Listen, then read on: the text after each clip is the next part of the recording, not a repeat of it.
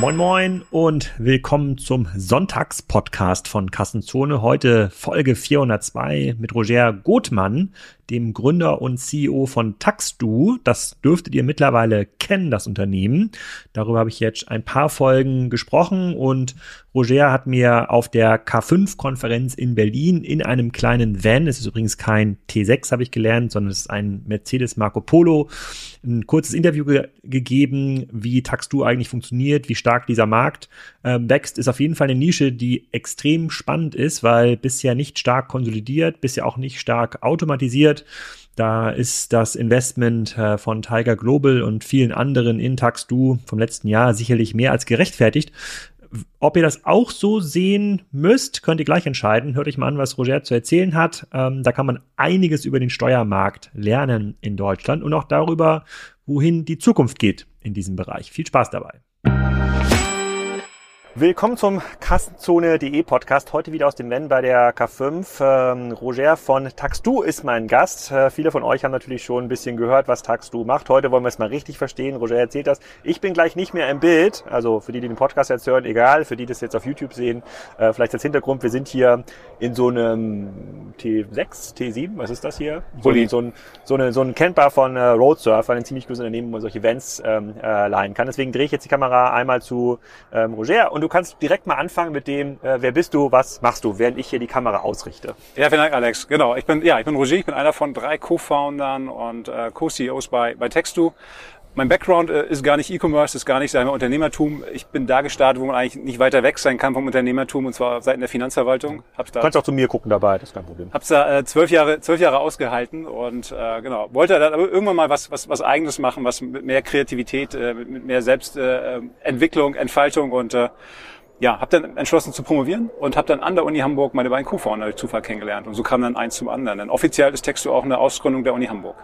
Okay, ich habe ja, ich hab dich ja schon vorgewarnt, ich will dich ja vorstellen als äh, Deutschland erfolgreichsten Finanzbeamten. Du hast in der Finanzverwaltung gearbeitet, das heißt, du hast, das, das ist doch die Steuerbehörde, oder? Das ist die Steuerbehörde. Ich bin sogar ganz klassisch bei einem Finanzamt gestartet als Betriebsprüfer, bin also zwei Jahre durch schöne, beschauliche Mecklenburg gezogen und habe sage ich mal, Unternehmen geärgert äh, mit dem komplexen deutschen Steuerrecht. Man muss ja fairerweise sagen, das, das Recht ist mittlerweile so komplex, niemand kann 100% compliant sein. Und äh, das hat mich dann irgendwann so genervt, dass ich äh, irgendwas mit mehr Ausblick machen wollte. Ich bin dann äh, ans Finanzministerium gewechselt, da in den Bereich internationales Umsatzsteuerrecht nach Bonn, äh, weil Finanzministerium kommt noch aus der alten Welt, da gibt es noch eine Niederlassung in Bonn und habe es da noch ein paar Jahre ausgehalten, aber dann irgendwann meine Urkunde auf Lebenszeit, hört sich irgendwie fies an, Be Beamter auf Lebenszeit, habe dann immer die Urkunde zurückgegeben und genau, dann den Sprung gewagt.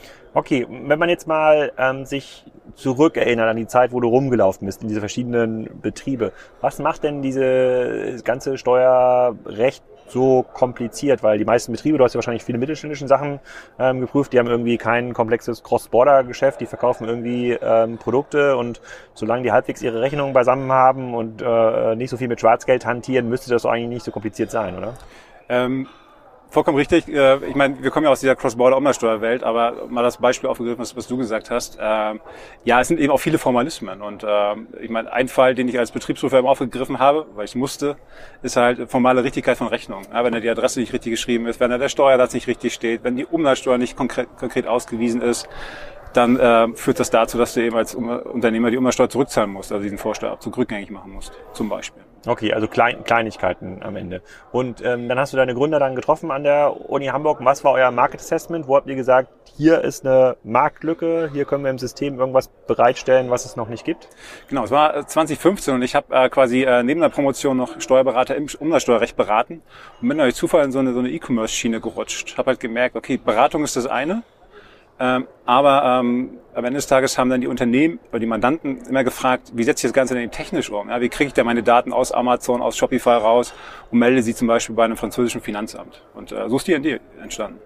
Okay, und ähm, da hattet ihr dann schon Kunden, die das konkret gemacht haben, Händler, die danach gefragt haben? Hatten wir in der Tat da noch nicht, denn man muss sich das Ganze ja so vorstellen, äh, wir bilden ja irgendwie Umsatzsteuerrecht ab und automatisieren das. Uns war schon vollkommen klar, dass wir uns da wahrscheinlich so mindestens ein Jahr einschließen müssen, um das erste äh, MVP zu bauen. Und äh, insofern haben wir dann quasi hier in Deutschland gibt es das Exist Gründerstipendium, haben uns dafür beworben und haben das am Ende des Tages auch bekommen und konnten uns dann quasi ein Jahr lang in so einem alten, abgerockten Professorenbüro einschließen und die Prototypen bauen. Ja.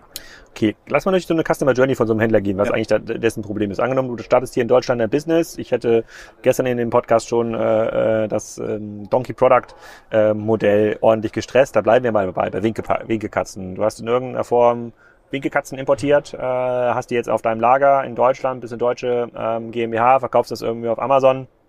Ähm, .de dürfte nicht so kompliziert sein. Jetzt fängst du an, auf dem Amazon-Marktplatz vielleicht in Frankreich zu äh, verkaufen. Was passiert? Denn ich würde jetzt ja von einer naiven Außensicht davon ausgehen, das ist ein Problem, was der Marktplatz für mich löst. Ich muss mich gar nicht drum kümmern.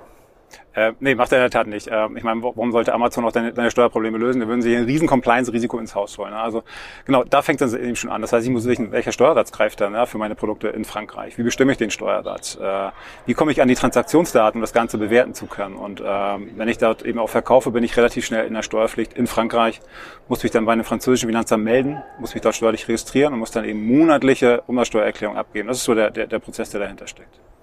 Okay, und das ist natürlich, wenn du jetzt ein Land machst, vielleicht noch lösbar, wenn du aber anfängst in Spanien zu verkaufen und irgendwie in Polen. Ist immer der gleiche Prozess? Gibt es da quasi keine, kein einheitliches europäisches Steuersystem, was dieses Clearance-Thema übernimmt? Gibt es teilweise seit, seit Mitte letzten Jahres sogar. Das nennt sich dann äh, One-Stop-Shop. Das heißt, da kann ich gewi eine gewisse Art von Transaktionen, das sind aber nur grenzüberschreitende Verkäufe an Endverbraucher, dann in meinem Heimatstaat über diesen One-Stop-Shop melden. Alle anderen Transaktionen, wenn, wenn zum Beispiel ein äh, Produkt in einem französischen Fulfillment Center von Amazon oder Zalando liegt, muss ich weiterhin lokal melden. Ja, das heißt, da brauche ich dann zwei Compliance-Stränge, die ich dann parallel aufbauen muss. Okay, krass. Und ihr seid ja kein kleines Business. Das ist ja keine Nische, in der, es ist schon eine inhaltliche Nische, in der unterwegs sind, sondern ihr habt im letzten Jahr, glaube ich, ein Tiger Investment bekommen. Also da sozusagen ist schon ein neunstelliger äh, ähm, äh, Betrag drin. Wie, wie, wie groß kann denn dieses, und da, das heißt also auch, ihr müsst mit deutlich neunstelligen äh, Valuations äh, bewertet worden sein. Ähm, in welcher Größe des Marktes reden wir denn hier? Also Steuerrecht, diese, sozusagen diese ganze, das ganze Ökosystem, was irgendwie dranhängt in den verschiedenen Ländern. In anderen Segmenten können wir das ja leicht bewerten. Wie viele Möbel werden verkauft in Deutschland? Wie viele Möbel werden verkauft in, äh, in Spanien? So, da kann man sich die Milliardenmärkte herleiten. Ist das ein Milliardenmarkt wirklich? Also wenn Tiger investiert, klingt das ja wie ein Milliardenmarkt.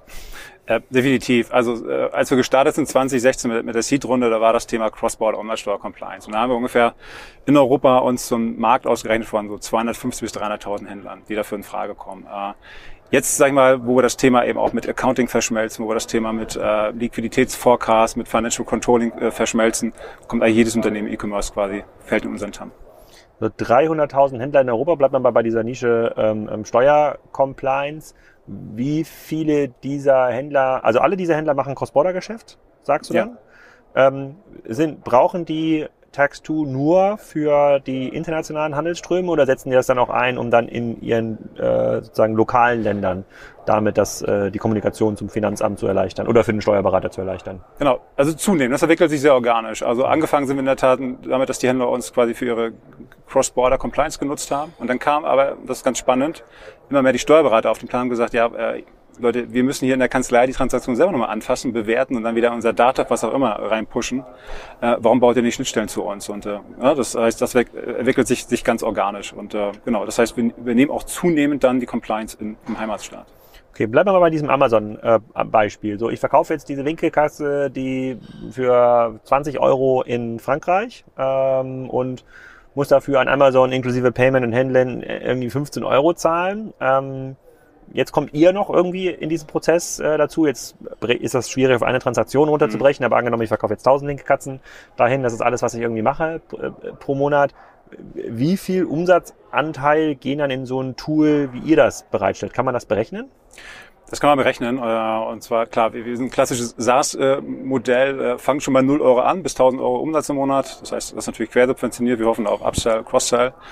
Ähm, ich würde sagen, im Schnitt ist es so, dass bei uns ein Händler und der Medienhändler hat ungefähr einen Umsatz von bei uns so fünf bis sieben Millionen pro Jahr, dass der im Monat bei uns ungefähr so 250, 270 Euro liegen ist. Okay, so wenig. Und wie schwierig ist es für den, so ein System zu, ähm, zu installieren?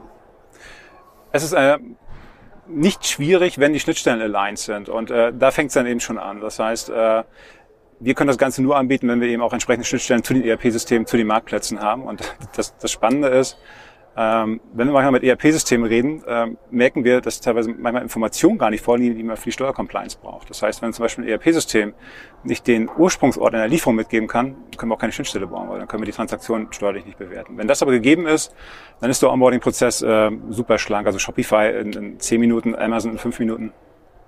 Okay, und ähm, sehen die Händler irgendein Dashboard von euch, wo ihr sagt, guck mal, hier sind irgendwie 50 Orders, sozusagen Rechnungsadresse falsch oder da ist noch irgendein anderes, so rote Warnampel brauchst du gar nicht weiterleiten an den Steuerberater, der kommt sowieso zurück oder klärt das alles der Steuerberater?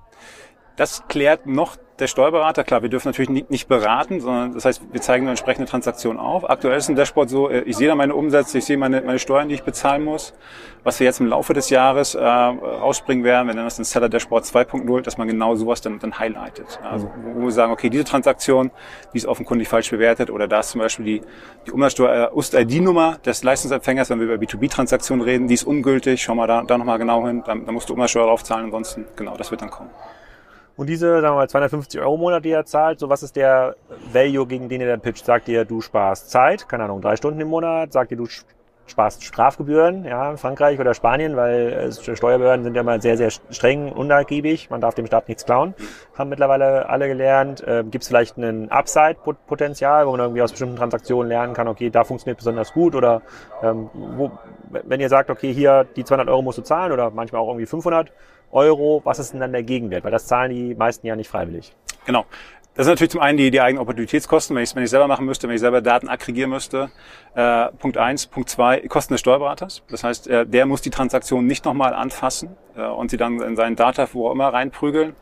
Und drittens, was man natürlich schwer bepreisen kann, äh, und äh, ich will auch keine, keine Angst schüren, ist natürlich das, das Thema Risiko. Das heißt, wenn ich Transaktionen falsch bewerte, und mein Rechnungstool einfach immer stur 90% deutsche Umsatzsteuer raufkloppt auf die Rechnung, obwohl eigentlich 20% äh, französische Umsatzsteuer anfallen, dann schulde ich doppelt Umsatzsteuer. Also 19 plus 20%. Und ich meine, die wenigsten machen wahrscheinlich so viel Marge, um das kompensieren zu können. Warum, warum schuldet man doppelt? Das verstehe ich noch nicht. Weil äh, wann immer ich äh, Umsatzsteuer auf eine Rechnung schreibe, schulde ich diese Umsatzsteuer weil sie auf eine Rechnung ausgewiesen ist. Dann sagt aber der Fiskus in, in Frankreich oder Österreich, äh, ist mir egal, was du auf die Rechnung schreibst, rein rechtlich betrachtet, schuldest du auch noch die Steuer im Bestimmungsland. Das heißt, die kommt nochmal on top. Ah, okay. Und das ist natürlich ein immenses Risiko. Ne? Ich will nicht sagen, es ist ein Totschlagargument, aber das ist natürlich dann so der, der, der Treiber. Neuer Partner bei Kassenzone. Und wer könnte es anders sein als das mit 6 Milliarden bewertete Fintech Molly? Das wurde gegründet vor 20 Jahren von Adrian Mohl in Amsterdam und gehört mittlerweile zu den etabliertesten Payment-Anbietern in Europa und vor allem aber auch in Deutschland. Ihr kennt viele der Marken, die mit Molly arbeiten, zum Beispiel Koro oder Dreikorn oder Sushi Bikes und Reishunger. Molly ist so ein zentrales Dashboard im Bereich Payment. Das unterstützt ganz viele lokale Zahlungsmethoden, ist damit für Händler insbesondere im internationalen Umfeld sehr bequem, erhöht wohl die Conversion Rates und sorgt für Umsatzsteigerungen im Vergleich zu den Lösungen, die man sonst so lokal einsetzt und wo man halt sehr, sehr viel händisch verbinden muss. Ähm, es gibt ein Zusatzangebot, was für den einen oder anderen spannend sein kann. Das sind unbürokratische Finanzierungslösungen für Händler, also schnelle Kreditvergabe für bis zu 250.000 Euro, je nach Umsatz. Und mehr Informationen zu Molly findet ihr unter molly.com slash Kassenzone. Molly schreibt man M-O-L-L-I-E. Also, hin da und abschließen. Ah, okay, äh, verstehe ich. Und wie kriegt ihr heute eure Kunden, abgesehen vom Kassenzone-Podcast? Du musst auch noch gleich dich dazu äußern, sozusagen, ob sich das jetzt gelohnt hat. Wir sind ja jetzt hier am Ende des Werbezyklus von ja. äh, Taxdu. Ob du jetzt angesprochen wirst die ganze Zeit auf der K5. Mach ich, mach ich. Ähm, genau, wie, wie kommen wir an unsere Kunden? Ähm, wir sind groß geworden durch, durch Content-Marketing. Das heißt, wir haben äh, diese ganz komplexe, langweilige, nervige Steuerwelt, die haben wir runtergebrochen in einem Blog, sodass ihn jeder verstanden hat. Haben wir immer mal gemerkt, äh, die lesen teilweise mehr, mehr Steuerberater als Händler. Ja, die haben auch keine Lust mehr auf ihre, ihre Fachzeitschriften. Ähm, das heißt, äh, wir sind über Content an unsere ersten Kunden gekommen und jetzt aber auch zunehmend über unsere wichtigsten Partner, die Steuerberater. Aktuell würde ich sagen, kommt jeder dritte Neukunde direkt über einen Steuerberater. Das heißt, wir werden auch äh, produktseitig da nachhelfen. Wir werden ein eigenes Dashboard nur für Steuerberater bauen, wo sie dann mehrere Mandanten miteinander äh, verwalten können. Genau, das, ist so, das sind so die Hauptkanäle. Ah, okay. Ihr seid, dann so ein bisschen vom, vom Akquisekanal wie Datev. Datev ist ja, glaube ich, auch ein privates Unternehmen, ne? Dativ ist eine Genossenschaft und äh, da ist quasi jeder äh, Steuerberater in Deutschland, der Dativ nutzt, beteiligt. Ja.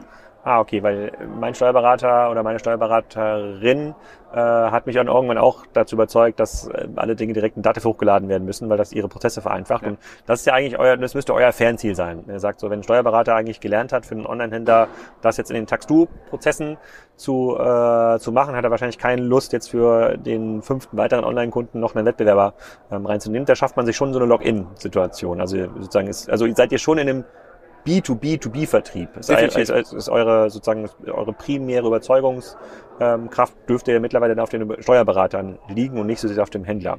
Definitiv. Also ähm, ich weiß nicht, wie, wie es bei dir äh, sag mal, funktioniert. Du wirst wahrscheinlich auch, wenn es um die Steuerthemen geht, deinen dein Steuerberater fragen, weil er ist ja. der Experte und äh, der wird auch immer mehr, sag ich mal, zum muss auch immer mehr zum, zum Software-Experten werden. Und was wir eben zum Beispiel auch machen bei den Steuerberatern, wir bieten auch Ganztagesworkshops an, gehen richtig in die Kanzlei mit unseren Experten, schauen uns die Prozesse dort vor Ort an. Äh, das ist natürlich ein Rieseninvestment.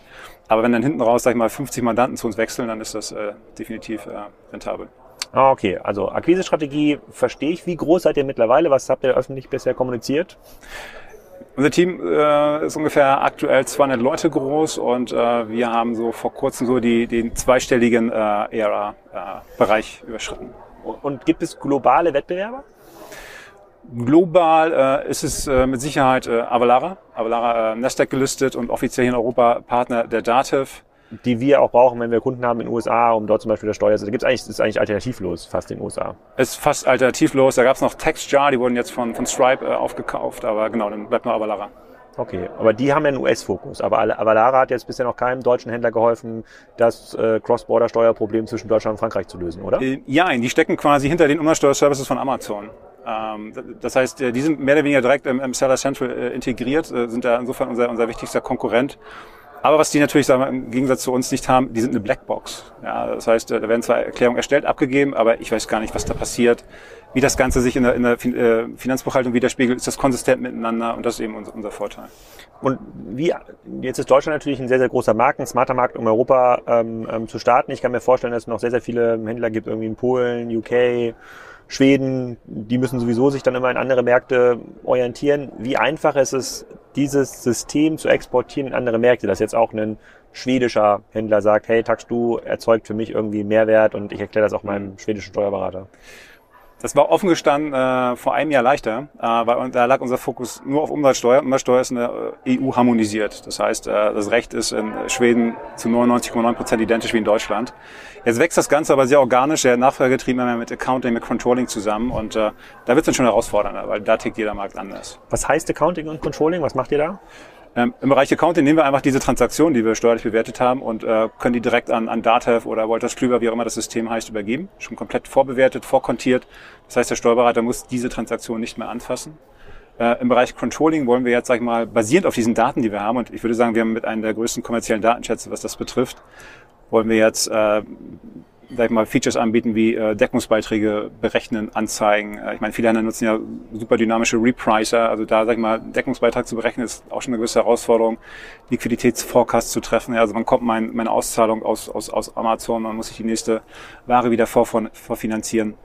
Gewisse Benchmarks mitgeben, das heißt vielleicht pro Produkt äh, vielleicht auch äh, ja, sag ich mal, Deckungsbeiträge äh, sichtbar machen, äh, natürlich hoch aggregiert das Ganze, Einkaufspreise etc. pp. Also äh, das, das sind so die sind so die nächsten Schritte. Inwiefern hilft dir denn deine Erfahrung als Steuerprüfer? Also guckst du denn das Produkt irgendwie noch so aus einer Sicht, aus einer Prüfersicht an, überlegst, was kommt da irgendwie für Daten raus? Hättest du die damals noch in Mecklenburg-Vorpommern äh, äh, angekreuzt und gesagt, so ist das richtig oder nicht? Hilft, ist das irgendwie noch eine Sichtweise, die man noch hat? Zehn Jahre später? Ähm, definitiv. Ich meine, das, äh, die Herausforderung im Steuerrecht ist, es gibt entweder nur 100 Prozent oder falsch. Ja, das ist so, äh, sag ich mal, äh, das, was wahrscheinlich so im, im E-Commerce ähm, vielleicht so seine, seinesgleichen sucht. Ne? Da kann man doch öfter mal so mit einer 80, 90 Prozent äh, Hypothese äh, ja. das Ganze rangehen. Das, das geht im Steuerrecht recht leider nicht. Und äh, insofern kann da manchmal so ein kritischer äh, Prüferblick nicht schaden. Ja. Hm. Okay. Jetzt habt ihr vor einem halben Jahr, ich glaube, wir haben im November letztes Jahr ähm, geredet, ähm, äh, wo wir gesagt haben, okay, ich suche irgendwie einen Partner für das nächste halbe Jahr Kassenzone. Wo gibt's quasi eine, eine Interessensüberdeckung ähm, zu Händlern. Dann habt ihr jetzt relativ progressiv Podcast-Werbung ausprobiert. Ihr habt ja vorher auch schon Podcast-Werbung gemacht bei OMR, wenn OMR, ich das richtig äh, gesehen habe. Was war jetzt, und du kannst so ganz ehrlich sein, äh, ich weiß nicht, ob die Rechnung schon bezahlt ist, vielleicht halbehrlich, äh, jetzt zurückblicken, was, was, was ist deine Sicht darauf? Hat sich das für so ein Produkt, das ist ja ein reines B2B-Produkt, ähm, macht das Sinn und wenn ja, wie, wie viel Sinn macht das? Weil jetzt haben wir ja ein halbes Jahr später den Lackmustest hier auf der K5. Hier gibt's schon einige Leute, die den Kassenzone Podcast hören, wahrscheinlich so 20 Prozent, hören hin und wieder mal rein. Das heißt, ihr dürft noch einige von äh, Textu gehört haben. Äh, Also offene, ehrliche Antwort, äh, das Ding amortisiert sich oder hat sich komplett refinanziert. Das kann ich, kann ich schon klar sagen, auch was das Thema so Brand Awareness betrifft. Das war jetzt nicht, nicht Kassenzone, aber wir wurden zum Beispiel in der OMR-Folge äh, platziert, ähm, da wurde der, der Uli Hoeneß interviewt. Ja. äh, wo es natürlich dann um das Thema Steuerhinterziehung ging und dann wurde dann direkt Text so ausgespielt und ich war am, am nächsten Tag auf einer Steuerkonferenz und äh, da war mit aller Munde. Ne? Das, äh, das war natürlich dann, dann schon ein krasser Effekt. Den kann man nicht messen, aber ich glaube, das, äh, das macht dann schon Spaß. Mhm. Und die, dieser Brand Awareness-Effekt, so in dieser, auf der, auf einer Steuerberater- oder Steuerkonferenzszene, ist das so ein bisschen wie im E-Commerce hier selber, dass wenn jetzt ganz, ganz viel über eine neue Lösung geredet, geredet wird, dass alle das irgendwie mal ausprobieren? Oder ist die Szene noch deutlich ja, konservativer und äh, probiert es nur aus, wenn wirklich ein Kunde sagt, das sollten wir jetzt mal machen? Wenn man die Steuerberater betrachtet, äh, ja, merkt man das schon. Ne? Also die sind, glaube ich, da, wo der E-Commerce vielleicht vor zehn Jahren war. Und äh, ein Beispiel, wir haben ein, ein Steuerberaterbeirat, da sind so unsere zehn größten Kanzleien drin, die präsentieren wir auf der Website, die geben uns regelmäßig Feedback bei der Produktentwicklung. Und wir haben jetzt immer mehr Kanzleien, die sagen, wir wollen da auch rein. Ja, manchmal wissen die gar nicht mehr, was wir da überhaupt machen, aber die sagen, wir wollen da rein. Ja? Da merkt man schon so ein bisschen FOMO. Okay. Was sind denn die klassischen Werbemedien, die heute für Steuerberater noch funktionieren? Gibt sowas wie im Ärztebereich so eine Art Ärzteblatt für Steuerberater, was dann einmal im Monat kommt, die neuesten rechtlichen äh, ähm, Updates rausgibt? Gibt es. Wir haben das mal probiert. äh, Es hat nicht funktioniert. Äh, Es hat nicht funktioniert. Äh, Was äh, wirklich gut läuft, ist, ist unser Blog. Da, da fließen auch viele Ressourcen rein. Wir haben mittlerweile 15 Steuerexperten in-house, die, die schreiben dann noch Artikel so runter, dass, dass sie auch verständlich sind. Ähm, Das funktioniert sehr gut, aber ansonsten so Printformate messen auch weniger. Wie viele Updates im Steuerbereich gibt es in Deutschland äh, pro Jahr? Pro Jahr in unserem Segment, äh, also wir hatten im letzten Jahr zwei wahnsinnig große Reformen. Wir hatten einmal diese, dieses Wert E-Commerce Package, größte Reform ever für den für den für den E-Commerce und dann noch den Brexit. Ist das dieses One-Stop-Shop? Das ist dieser One-Stop-Shop, genau. Und dann noch den Brexit. Äh, ich glaube, wir, wir haben das ganze Jahr nur damit verbracht, das abzubilden. Ja? Das in Entscheidungsbäume zu gießen, dann wieder an die Entwickler zu geben und dann äh, ja, an die Produkte einfließen zu lassen. Kannst du noch mal ein bisschen One-Stop-Shop erklären für Leute, die nicht in dieser Szene drin sind? Genau. One-Stop-Shop äh, ist quasi der Versuch der, der ähm, Europäischen Kommission und der Gesetzgeber, das Thema E-Commerce und Steuerrecht irgendwie mehr miteinander zu, zu alignen. Äh, Das Ding wäre der große Wurf gewesen vor wahrscheinlich sechs, sieben Jahren. Und zwar, was kann ich über den One-Stop-Shop machen? Äh, Ich brauche mich nicht mehr im Ausland registrieren, wenn ich Cross-Border-Sales habe. Wenn ich äh, nur Produkte an Endverbraucher verkaufe in Frankreich, Italien, Spanien, dann kann ich quasi hier in Deutschland äh, mich beim Bundeszentralen für Steuern ist das, bei, für den One-Stop-Shop registrieren und melde da einmal im Quartal meine Umsätze, die dann im Ausland steuerpflichtig sind. Und führe auch einmal im Quartal dann meinen Steuerbetrag an das BZST ab und die äh, clearen das dann mit den anderen EU-Staaten. Funktioniert aber nicht, wenn ich an Cross-Border-Fulfillments teilnehme wie äh, Amazon Pan-EU, Amazon Central äh, Eastern Europe oder Zalando Fulfillments. Dann muss ich mich weiterhin lokal registrieren. Ja, okay, das, das heißt, es deckt nur einen Teil des Problems ab und hat dann wahrscheinlich, sagen wir mal, von 1000 Händlern sind das quasi 50 Händler, die genau in dieser Ecke drin sind, aber die anderen äh, 950 braucht ihr. Ist das ein Wettbewerb für euch, der One-Stop-Shop, oder ist das eine Erleichterung? Sowohl als auch. Also zum einen hat es äh, dazu geführt, dass natürlich äh, mehr Händler im Ausland steuerpflichtig sind. Die können aber natürlich auch ihre Compliance über den OSS machen. Und äh, das Also ein hat bisschen wie die älteste Eingabemaske, bei Exakt. der auch der ein oder andere Steuerberater dann seinen Klienten verloren hat, weil er sagte, ich kann es jetzt auch selber kostenlos machen. Exakt, exakt. Und ähm, das hat dazu geführt, dass das Thema, sag ich mal, Umsatzsteuer und Accounting enger miteinander, äh, sag ich mal, äh, verschmolzen ist. Das, das, äh, das, das, das meinte ich äh, eingangs. Das heißt, es hat äh, eben bei uns dazu geführt, äh, dass wir unser, unser Produkt eben auch weiter gedacht haben jetzt. Ja.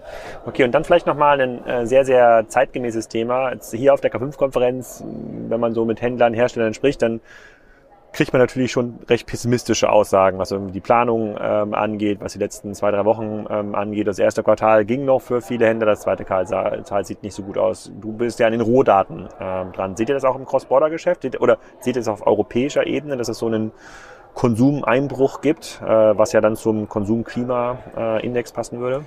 Ähm, wir sehen es in den, in den Daten. Wir haben jetzt mal für, für April jetzt die letzte Auswertung gemacht. Im Vergleich zum Vorjahr. Wahrscheinlich hätten wir es mal zum, zum Vorvorjahr machen müssen, aber vielleicht zum Vorjahr sind die Umsätze schon um, äh, glaube ich, 12 Prozent eingebrochen auf einer recht breiten Basis. Also die, die, die, die Grundbasis ist dann schon recht, ähm, recht groß. Und mehr eingebrochen in Deutschland, also für die Unternehmen, die das auch in Deutschland machen und euer System nutzen? Oder gibt es bestimmte Länder, wo es wirklich ganz krass weggebrochen ist, wo man sagt, so in, keine Ahnung, die Benzinpreise treffen Spanien besonders hart, ja, sozusagen, da geht dann auch mal 30 Prozent weg. Kann man das sagen? Das kann man in der Tat sagen. Also es gibt so ein, äh, auch da so, ein, so eine Art Nord-Süd-Gefälle. Ja? Das heißt, äh, gerade so die Märkten Italien und Spanien war der Einbruch doch dort deutlich größer. Da ging er eher so Richtung 20 Prozent. Okay, krass. Das heißt, du, die Zahlen würden wahrscheinlich sagen, ist immer noch über 2020er Niveau oder auf jeden Fall über 2019er Niveau, aber die Unternehmen, die jetzt eine Bottomline geplant haben, die mit Wachstum kalkuliert, werden jetzt ein Problem haben in den nächsten, in den nächsten Monaten und vielleicht sogar ein, zwei Jahren, um das wieder zu, aufzuholen. Ja, definitiv. Also das, das sagen ganz äh, hart die Zahlen. Ja. Okay. Was ist denn das nächste große Ding für euch? Ihr habt ja eine Finanzierungsrunde mit Tiger eingesammelt. Ich glaube, es war noch irgendjemand anders äh, ähm, dabei, den ich jetzt vergessen habe zu, äh, zu nennen. Ähm, damit kann man ja schon ein bisschen was machen. So 200 Leute, ähm, viele davon in Hamburg. Ähm, sind jetzt nicht so teuer, dass man das Geld jetzt äh, sozusagen für, für die nächsten zehn Jahre für die Gehälter bräuchte. Aber da, da, da steckt doch bestimmt noch der ein oder andere Plan dahinter, oder? Äh, naja, zum einen äh, sind Steuerberater nicht immer die, die, die billigsten Mitarbeiter, das muss man fairerweise auch sagen, aber nein, ähm, wo, wo geht die Reise hin? Die Reise geht natürlich da, dahin, dass wir äh, das Ganze in unser Financial Operating äh, System Framework packen. Das heißt, immer mehr Funktionen anreichern. Und wir wollen, sag ich mal, äh, dazu kommen, dass äh, wenn ich ein Multi-Channel-Händler bin, äh, mir Gedanken mache, was für eine Warenwirtschaft nutze ich und äh, ich brauche aber auch am Ende des Tages äh, ein, ein System, was meine ganzen Finanzkennzahlen unter, unter Kontrolle hat, äh, dass ich dazu nutzen kann, um gemeinsam mit dem Steuerberater mein, mein Unternehmen äh, anhand, sag ich mal, valider Daten, steuerlich korrekt bewerteter Daten eben auch zu steuern. Da wollen wir hin. Mhm. Jetzt haben wir ja viele Gäste hier, die Probleme haben, Mitarbeiter zu finden. So bei Tech-Leuten, also Programmierern, habt ihr die gleichen Probleme wie alle anderen am Markt auch. Ihr sucht eigentlich die gleichen Entwickler. Bei der anderen Kohorte Mitarbeiter, der, den Steuerexperten, den Steuerberatern, wie war der Arbeitsmarkt da in den letzten Jahren? War das auch so schwierig, da Leute zu finden? Der Markt an sich ist super, super eng. Also ich habe viele Freunde in klassischen äh, Big Four Gesellschaften, der ist, der ist super eng. Äh, wir haben diese Herausforderung nicht, weil klar, wir machen irgendwas, irgendwas mit Tech, irgendwas, irgendwas äh, zukunftsweisendes äh, und, und, und nachhaltiges. Äh, da haben wir in der Tat äh, kein Bottleneck, muss man fairerweise sagen. Okay, da kann man, da kann man gut wachsen. Wir müssen nur auf der Textseite quasi aufpassen, dass man ja. genug, dass man noch genug Leute hat. Vielen Dank für das ähm, Update. Vielen Dank auch für sozusagen die Podcast-Werbung, Werbung. Äh, ich hoffe, das hat der eine oder andere ähm, auch gehört. Ich glaube, es gibt noch einen Beitrag, wo ich noch mal was äh, verlese von deiner Kollegin. Äh, ähm, äh, mal schauen, ob der, ob der Gutscheincode auch noch funktioniert. Ich glaube, die meisten äh, neue Kunden, die den Kassenzone 22 Gutscheincode bei euch einlösen, die können drei Monate umsonst eure Produkte nutzen oder kostenlos die Produkte nutzen. Das ist, glaube ich, ganz cool. Dann letzte Frage, wenn du jetzt hier dich umguckst auf der K5, äh, ähm, von wem würdest du am liebsten angesprochen werden? Wo, wo, sag, wo gehst du dann raus und sagst, du, das war, das wird ein cooler Deal? Ähm ist noch nicht mal hypothetisch. Ich habe ich hab gestern ein super äh, Gespräch mit, mit Shopify gehabt. Also da werden wir definitiv was machen. Es wird bald die, die Shopify-App kommen. Äh, und äh, genau, darauf freue ich mich. Damit dann Shopify-Händler über den App-Marketplace von Shopify sozusagen Taxdu recht einfach integrieren können. Genau. Das ist heute noch nicht der Fall. Also heute ist das nur ein manueller Prozess. Wir haben schon eine Shopify-Schnittstelle, die äh, ist zwar ein bisschen inoffiziell. Äh, da hat uns Shopify schon mal ein bisschen auf die Finger geklopft, aber das wird dann bald offiziell sein mit der äh, Integration im App und dann mit Accounting-Schnittstelle. Genau. Also hat sich die K5 auch für dich schon gelohnt. Definitiv. Vielen Dank. Genau. Alex. Das war's. Also, falls ihr Händler seid oder Steuerberater, ich weiß nicht, ob ihr Steuerberater überhaupt diesen Podcast hören, kann er sein. Meldet euch gerne mal, falls das der Fall ist. Dann ähm, schaut euch unbedingt Taxdu an. Ich kopiere auch nochmal den Code in die Show Notes ähm, und dann dürftet ihr jetzt auch ausprobieren, die Produkte, drei Monate kostenlos. In den nächsten Wochen geht's weiter mit Anker Store, auch interviewt auf der K5 ein B2B Marktplatz aus Frankreich, sehr groß, sehr groß finanziert, super spannendes Modell. Kroschke, die machen Nummernschilder oder die prägen Nummernschilder für die Kfz-Besitzer, auch ein extrem cooles, nischiges äh, Business. Und da geht's weiter mit vielen, vielen weiteren Gästen, die verrate ich aber erst beim nächsten Mal. Tschüss!